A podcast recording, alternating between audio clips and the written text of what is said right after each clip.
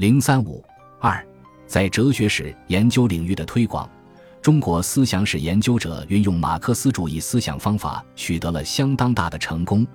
对中国哲学史研究者起到了范导作用。中国思想史和中国哲学史的研究对象在相当大的程度上是一致的，只是研究的角度不同。例如，对儒家学说，既可以从思想史的角度研究，也可以从哲学史的角度研究。一九四九年以后，侯外鲁等学者在从事中国思想史研究的同时，也从事中国哲学史研究，力求把马克思主义方法推广到哲学史领域。他指出。历史唯物主义既是思想史研究的指导原则，也是哲学史研究的指导原则。在哲学史的研究中，我们也必须遵循社会存在决定社会意识的基本原则，将哲学思想置于历史的具体环境中，即置于一定的社会阶段及其复杂的阶级斗争的环境中，进行科学的分析和解剖，从而确切地理解它究竟反映了怎样的时代精神。具有怎样的时代烙印，以及它在哲学发展史上的地位和意义？他的这一观点在中国哲学史界得到一致的认同。冯契在《中国古代哲学的逻辑发展》一书中写道：“社会实践是哲学发展的源泉，劳动人民和阶级斗争是社会实践的主体。”我们用这样的观点来考察中国哲学发展的历史根据，就既要把握反映一定时代的经济关系。阶级关系的重大的政治思想斗争，又要把握反映一定时代的社会生产力的自然科学的发展及科学反对宗教迷信的斗争，并且必须把两方面结合起来进行具体的历史的分析。以上是从社会存在决定社会意识这一唯物史观的普遍原理来看哲学的发展的。任基玉主编的四卷本《中国哲学史》。每一篇的第一章都用比较多的篇幅少述了当时的经济、政治、文化和思想发展概况，然后再进入关于哲学学派或个人的研究。对于历史唯物主义原则，冯友兰直到晚年都没有动摇过。他表示：“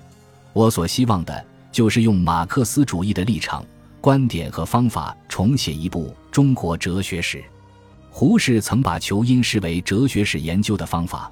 至于如何求因，则语焉不详，并未落到实处。事实证明，只有运用历史唯物主义方法，才能求到真正的因，否则便只能是一句空话。在历史唯物主义的指导下，新中国哲学史研究者取得的第一点突破，就是扩大了中国哲学史研究的范围。在一九四九年以前，中国哲学史研究的范围基本上限于古代，很少有人涉猎进现代。一九四九年以后，这个思维定式被破除了，特别重视对中国近代哲学史的研究。在二十世纪五十年代，最初在大学哲学系开出的课程，并不是中国古代哲学史，而是中国近代哲学史。为了开出这门课程，石俊、任继玉、朱伯坤三位青年教师组成课题组，共同编写《中国近代思想讲授提纲》一书。一九五五年由人民出版社出版，这是新中国哲学史研究者编写的第一部教材。三位青年教师共同备课，由石俊在课堂担任主讲。为了配合这门课程的教学需要，石俊还主编了八十多万字的《中国近代思想史参考资料简编》，一九五七年由三联书店出版。新中国哲学史研究者之所以特别重视近代。显然是为了贯彻古为今用的原则。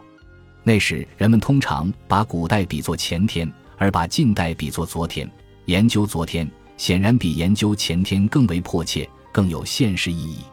在历史唯物主义指导下，新中国哲学史研究者取得的第二点突破，就是丰富了中国哲学史的内涵。在一九四九年以前，中国哲学史研究的对象基本限制在主流思想家。而对非主流思想家很少论及。一九四九年后，这种情况发生了改变。对于那些以往不被重视的非主流的思想家，如王充、范缜、柳宗元、刘禹锡、王安石、张载、李治、方以智、王夫之等人，皆格外重视，都被写入中国哲学史。那时比较流行的看法是，这些人组成中国哲学史上的唯物主义阵营，更具有研究价值。